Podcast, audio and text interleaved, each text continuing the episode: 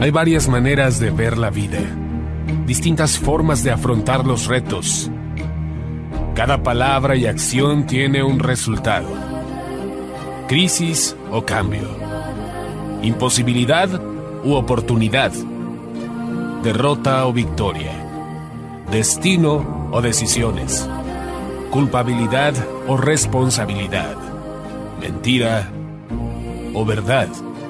Víctima o vencedor. La diferencia se marca en los pensamientos, las ideas y las acciones. Esto es Mensajes de Victoria con Marco Tulio Carrascosa.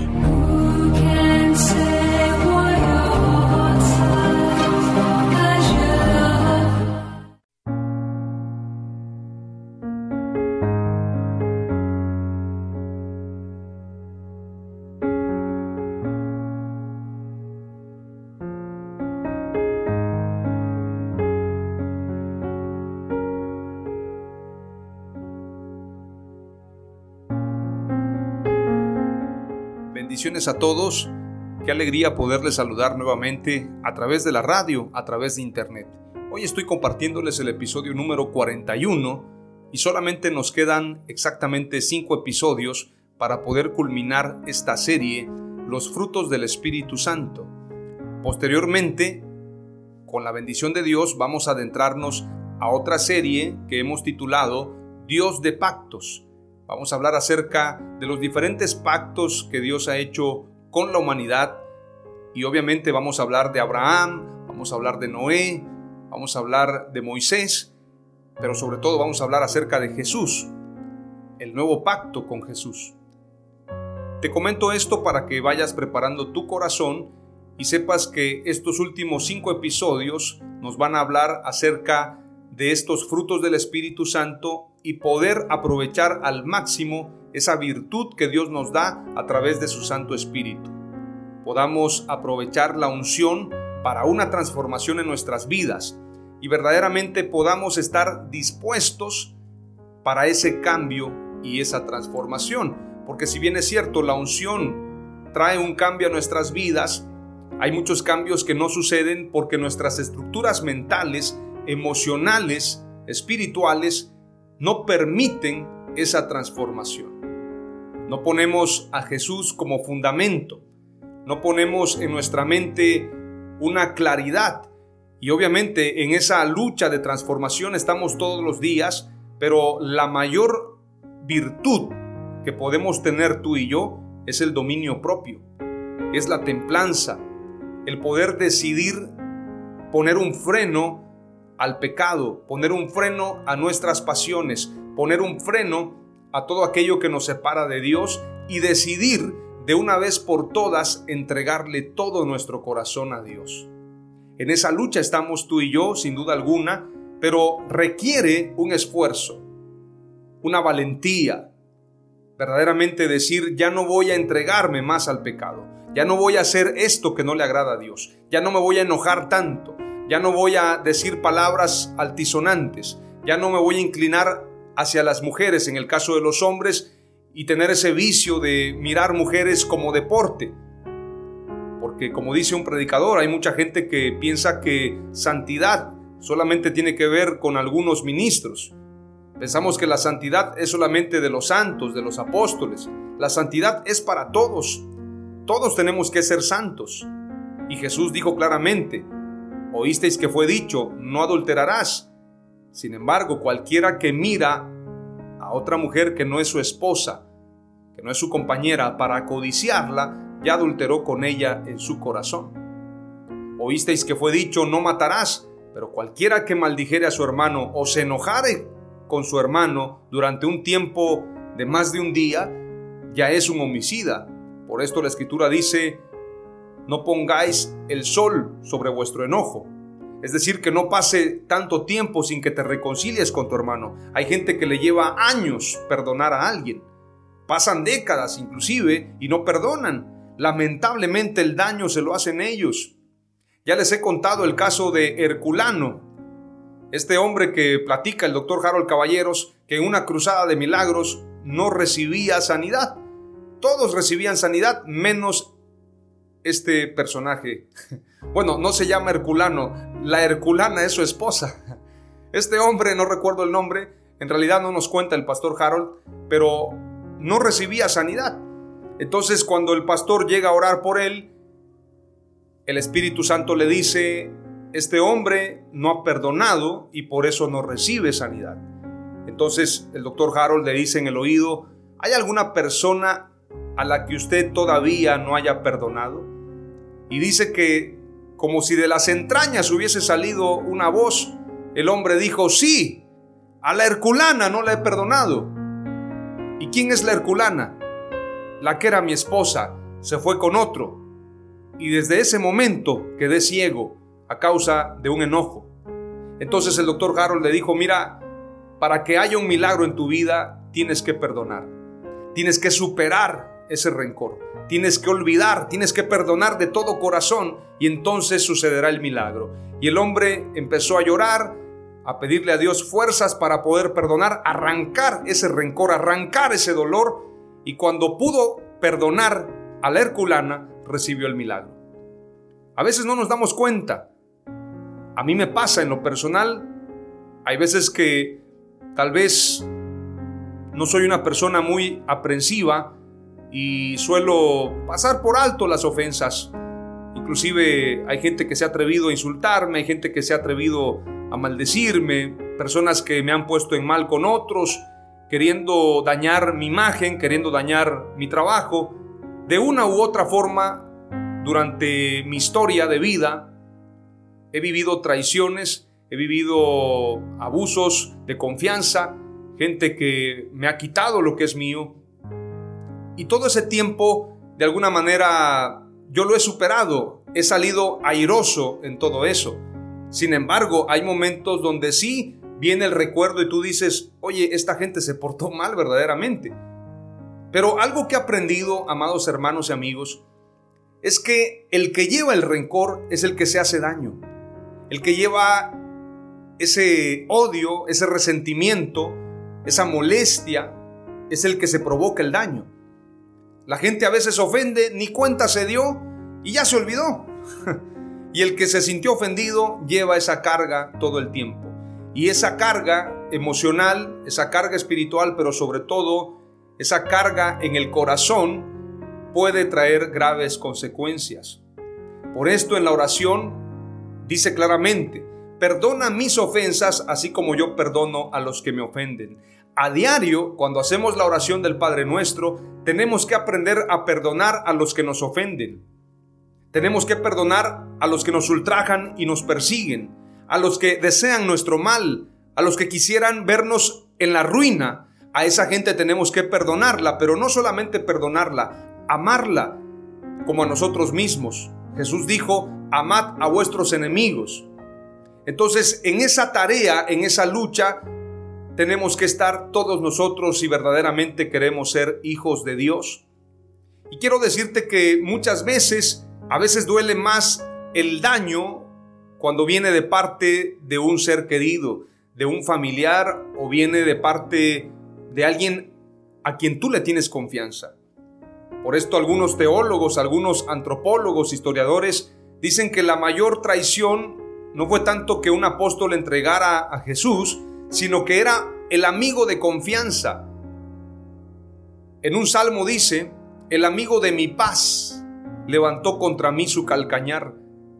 Es decir, era una persona que era de íntima confianza de Jesús. El amigo íntimo de Jesús, dice un predicador argentino llamado Dante Gebel. Pero curiosamente, la escritura dice también que Judas mojaba el pan en el vino del Señor. Es decir, tenía esa cercanía, tenía esa confianza, manejaba los tesoros económicos. Él llevaba las ofrendas. Pero la escritura dice también en uno de los profetas que en aquel día le van a preguntar a Jesús, ¿quién te hizo esas heridas? Y él responderá, en casa de mis amigos me hirieron. Porque Judas era el amigo íntimo de Jesús, el amigo cercano. Y por esto duelen muchas veces las traiciones, pero tenemos que aprender a amar. Jesús no dejó de llamarle amigo, aun cuando sabía que lo estaba entregando. Jesús bendijo a los que lo estaban crucificando. Perdónalo, Señor, no saben lo que hacen. Esa es la actitud de un cristiano, aprender a estar crucificados con Cristo Jesús. Ya no vivo yo, mas Cristo vive en mí, dice la palabra de Dios. Quiero llevarte a un primer pasaje para reflexionar acerca de este episodio número 41 que lo hemos llamado la virtud de la templanza. Virtud es una cualidad. Virtud tiene que ver con capacidad para producir un determinado efecto positivo. Es una disposición habitual para hacer el bien, es una virtud.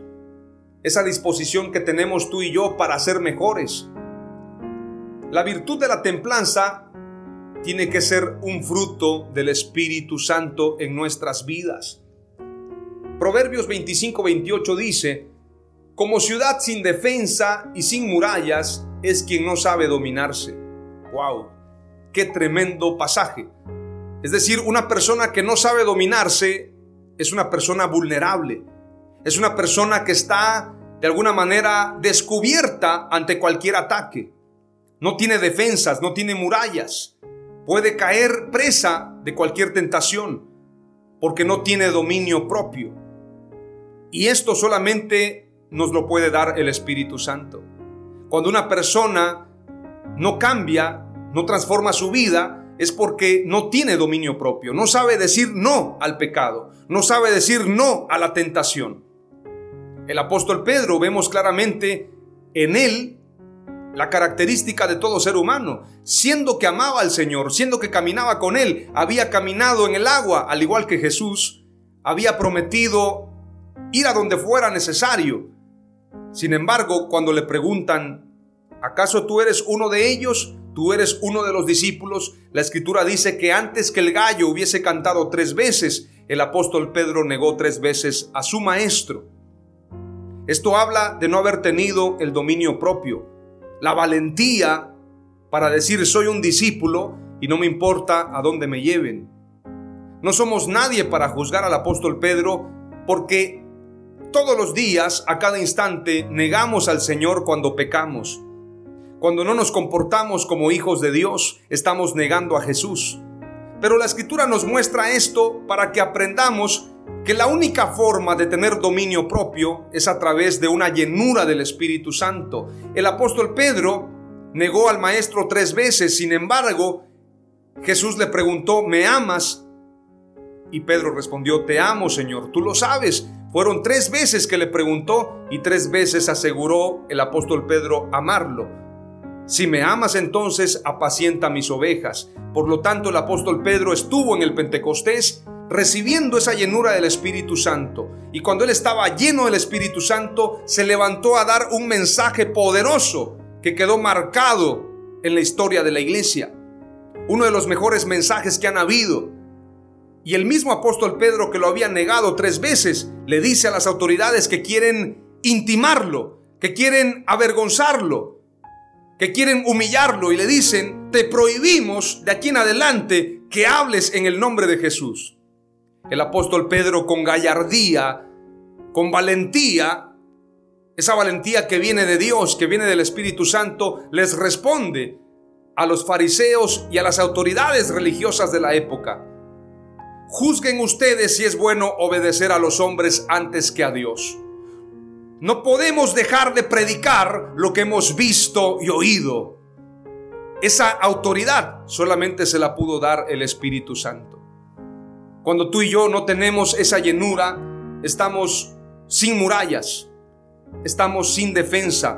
Por lo tanto, tenemos que ser llenos del Espíritu Santo, llenos de los frutos del Espíritu Santo. Por esto Jesús les dijo a los discípulos, no vayáis sin antes ser investidos del poder que viene de lo alto, porque con ese poder podemos enfrentarnos a cualquier circunstancia. ¿Cuántos desean esa llenura del Espíritu Santo? ¿Cuántos desean tener templanza, tener dominio propio? Leamos un poquito lo que significa templanza. La palabra templanza viene del latín temperantia y este del verbo temperare, en origen atemperar, hacer que algo modere su temperatura con arreglo al tiempo. También moderar, verbo derivado de tempus, temporis. la misma palabra que nos dio tiempo. Templanza quiere decir simplemente moderación y mesura y un sentido más amplio, dominio propio. El dominio propio es lo que tú y yo necesitamos para enfrentar al pecado, para enfrentar la tentación. Y ese dominio propio no puede venir de la carne. Es imposible que la carne tenga dominio propio. Ese dominio propio solamente viene del Espíritu Santo.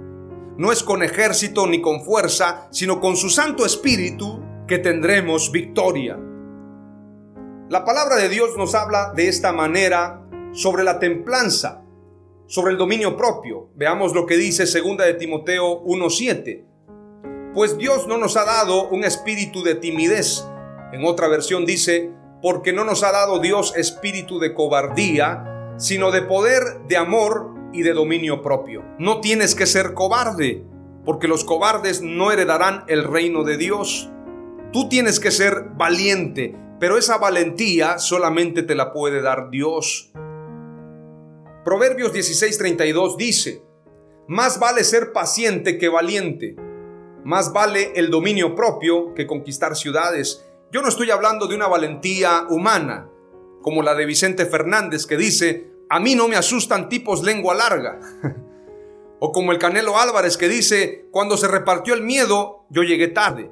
No hablo de esa valentía, hablo de la valentía de saber dominarnos, de saber decir no al pecado, de saber decir no a la tentación, de saber decir no a las pasiones. De esa valentía es de la que yo estoy hablando. Más vale ser paciente que valiente, paciente para esperar en Dios.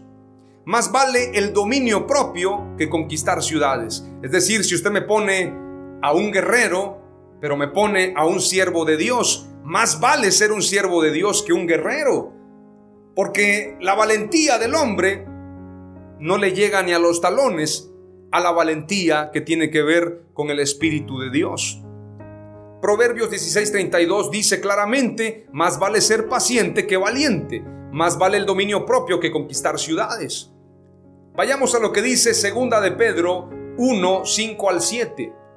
Precisamente por eso esfuércense por añadir a su fe virtud, a su virtud entendimiento, al entendimiento dominio propio, al dominio propio constancia, a la constancia devoción a Dios, a la devoción a Dios afecto fraternal y al afecto fraternal amor. Qué poderosa palabra la del apóstol Pedro. Pero vamos a terminar con lo que dice Gálatas capítulo 5, verso 22 al 26. Mas el fruto del Espíritu es amor, gozo, paz, paciencia, benignidad, bondad, fidelidad. En otra versión dice bondad, fe mansedumbre y en otra versión dice templanza, pero la que estoy usando dice dominio propio. La templanza es dominio propio. Contra tales cosas no hay ley, pues los que son de Cristo Jesús han crucificado la carne con sus pasiones y deseos. Escuche bien, pues los que son de Cristo Jesús han crucificado la carne con sus pasiones y deseos. Si vivimos por el Espíritu, andemos también por el Espíritu. No nos hagamos vanagloriosos, provocándonos unos a otros, envidiándonos unos a otros. Esto lo escribe el apóstol Pablo, el mismo que declara, lo que no quiero hacer, eso hago. ¿Quién me librará de este cuerpo de muerte? El Espíritu Santo. Solamente el Espíritu Santo nos puede hacer libres de este cuerpo, de esta carne, de esta conscupiscencia. Solamente el Espíritu Santo. Si no lo hacemos a través del Espíritu Santo, no podremos lograrlo. No vayáis sin antes ser investidos del poder que viene de lo alto. Y para recibir al Espíritu Santo, lo único que tenemos que hacer es rendirnos. Decirle, Señor, yo no puedo en mis fuerzas. Yo no podré cambiar en mi humanidad. Necesito tu ayuda. Necesito de tu Espíritu Santo. Necesito que me moldees conforme a tu imagen y semejanza. Necesito que hagas la obra en mi vida. Esa es la única manera de lograrlo. Todos los días vamos a luchar contra la tentación, pero tenemos que aprender a decir no, a crucificar la carne, a decir ya no vivo yo, mas Cristo vive en mí. El que está crucificado ya no puede usar sus manos, no puede usar sus pies, no puede pecar porque está crucificado. Con Cristo estoy juntamente crucificado. Ya no vivo yo, mas Cristo vive en mí. Aleluya. Esto es lo que tú y yo tenemos que pedirle a Dios, que aprendamos a tener dominio propio. Termino con lo siguiente. Si Dios no gobierna nuestras vidas y gobernamos nosotros, es decir, tu agenda es tu agenda, son tus proyectos, son tus decisiones, es tu vida, entonces no tienes dominio propio. Tú siempre vas a ir a donde quieres ir. Y recuerda lo que le dijo Jesús a Pedro, cuando eras joven ibas a donde querías, mas cuando seas viejo, otro te ceñirá. Extenderán tus manos y entonces no podrás hacer nada. No podrás oponerte, dándole a entender de qué muerte había de glorificar a Dios. Y la historia cuenta que Pedro murió crucificado. El final para todos los cristianos es que seamos crucificados. Por esto Jesús dijo, el que quiera seguirme, niéguese a sí mismo, tome su cruz y sígame. Ese es el mandato. Esa es la obediencia. Es un mandamiento de Dios. El que quiera seguirme, niéguese a sí mismo. Negarme a mí mismo es todo lo que yo anhelo, todo lo que yo quiero, todo lo que a mí me gusta, todo lo que a mí me apasiona. Negarse a uno mismo, niéguese a sí mismo, tome su cruz y sígame. Y tomar la cruz es tomar la voluntad de Dios. Es decir, voy a hacer lo que Dios quiere que haga. Hay mucha gente que vive un cristianismo light, un cristianismo cómodo. Piensa que cristianismo es solamente escuchar alabanzas, dar el diezmo, la ofrenda, ir al templo, llevarse bien con todos, si hermanito, si hermanita, todo está perfecto. Le di una su despensita y una hermanita que estaba con mucha necesidad. Ayudé a un hermano que iba a cruzar la calle, un ancianito. Y pensamos que con eso basta la vida cristiana. La escritura dice claramente que muchos procurarán entrar en el camino de salvación y no podrán. A mí me preocupa porque el mismo apóstol Pablo declara, yo mismo puedo venir a ser un heraldo, es decir, solamente haber anunciado el Evangelio y quedarme fuera. Corremos el riesgo. Pero cuando veo que mucha gente se la lleva muy tranquilo, yo pienso, bueno, por lo menos estoy haciendo el esfuerzo. Como decía Catherine Kuhlman, yo le diré al Señor, todos los días de mi vida lo intenté, cada átomo de mi ser, cada fibra más íntima, decidí entregarla a Dios. Una mujer que se divorció. Lo digo en ese tono porque mucha gente piensa que servir a Dios es solamente para los perfectos.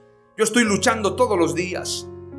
Todos los momentos que tengo con Dios para reflexionar, le digo, Señor, concédeme la oportunidad de agradarte. Concédeme la oportunidad de ser tu hijo, de vivir conforme a tu palabra. Ayer veía un documental de Max Weber, este poderoso pensador alemán, Max Weber. Él habla acerca de la sociología, la ética cristiana, y habla de la ética protestante y él dice que hay un contraste entre el capitalismo y el ascetismo, pero lamentablemente dice también que no hay un verdadero contraste porque dentro de la iglesia también se promueve el éxito personal. Entonces, por un lado, hablamos de renunciar al pecado, renunciar a la tentación, pero por otro lado, hablamos de éxito, hablamos de prosperidad. Entonces, esa línea tan delgada fortalece al capitalismo. Y el capitalismo, todos lo saben, los historiadores, sociólogos, economistas, el capitalismo es lo que ha generado esa brecha social, esa brecha económica. Por eso hay gente multimillonaria y hay gente que vive en la peor pobreza. Y una iglesia que piensa que cristianismo basta con decir, voy a la iglesia, voy al templo, soy cristiano. En Mateo 25 dice claramente que el Señor reclamará Estuve enfermo y no me visitasteis, estuve en la cárcel, no fuiste a verme, estuve hambriento y no me diste de comer. La iglesia tiene que hacer mucho y en Chiapas, en el estado con el mayor porcentaje de cristianos evangélicos a nivel nacional, tenemos el claro ejemplo de una iglesia apática, de una iglesia conformista, de una iglesia que no hace su trabajo.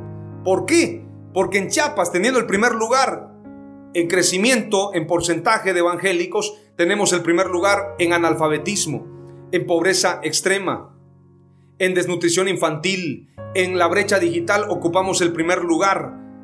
El estado más incompetitivo del país que tiene todo, pero no sabe aprovechar esos recursos y todo lo está desperdiciando. Somos los hijos pródigos del país México.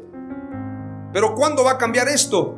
Cuando la iglesia entienda su papel, cuando tú y yo tengamos dominio propio y cuando sepamos verdaderamente llevar la cruz de Jesús y cumplir con su mandato. Mientras tanto, estamos llevando nuestra propia agenda. Estamos actuando como esos robots que en las películas aparecen como mitad humano y mitad robot, mitad aparato, mitad cristiano y mitad mundano. No podremos cambiar la historia de la humanidad si no nos definimos. En la Biblia se les llama tibios y la tibieza espiritual es algo abominable para Dios. Tenemos que aprender entonces lo que significa dominio propio, renunciar a nosotros y tomar la cruz de Jesús. Termino con estas tres palabras clave quien no tiene dominio propio es vulnerable a la tentación. Número dos, Dios nos dio un espíritu de poder, amor y dominio propio. Y número tres, la cruz representa la vida en el espíritu. Si no vives conforme a la cruz, no estás viviendo conforme al espíritu. Y vivir conforme a la cruz es renunciar a ti y estar crucificado con Cristo Jesús. Ya no vivo yo, mas Cristo vive en mí. Aleluya. Oramos a Dios. Padre amado, te doy gracias por esta palabra. Reconozco mis pecados, reconozco mis errores, reconozco todo aquello que está mal. Contra ti, contra ti solo he pecado, Señor. Aparta de mí el pecado, aparta de mí la maldad, Señor. Como dijo el apóstol, a quien iremos, solamente tú tienes palabras de vida eterna. Como dijo David, no apartes de mí tu Santo Espíritu. Moldéame conforme a tu palabra. Vivifícame conforme a tu palabra, Señor. Hoy ruego, Señor, que estos cinco mensajes sean de experiencia y que aprendamos, amado Dios, a vivir conforme a tu palabra. En el nombre de Jesús te damos gracias y decimos, amén. Aleluya.